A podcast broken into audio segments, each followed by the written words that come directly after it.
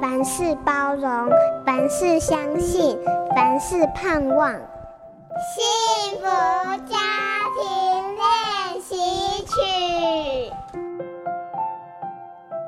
前阵子看到一个小学的篮球教练，他非常严厉的在训练球队中的孩子。更令我吃惊的是，他们的父母竟然在旁边处之泰然。这些养尊处优的孩子，其实他们也能够吃苦耐劳。这个场景让我大大的改观。原来严格不见得是问题，真正的问题在于为什么要严格。如果没有了大方向，没有了使命感的时候，严格就仿佛成为一种刁难。但是如果有了目标，严格就成为必要的手段了。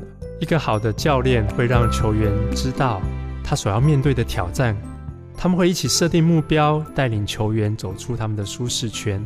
所以，其实父母亲就像孩子的生命教练，必须让孩子知道世界之大，如同使徒保罗所说的，这是一场在上帝面前的赛跑，人生是一场竞赛。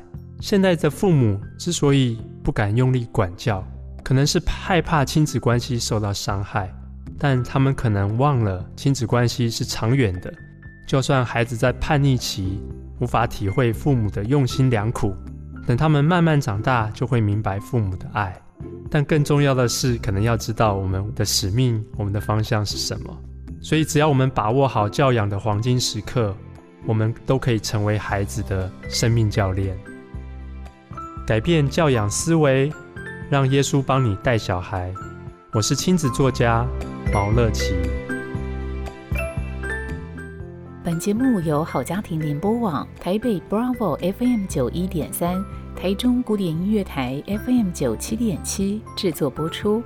幸福家庭值得努力，让爱永不止息。大义建设关心您。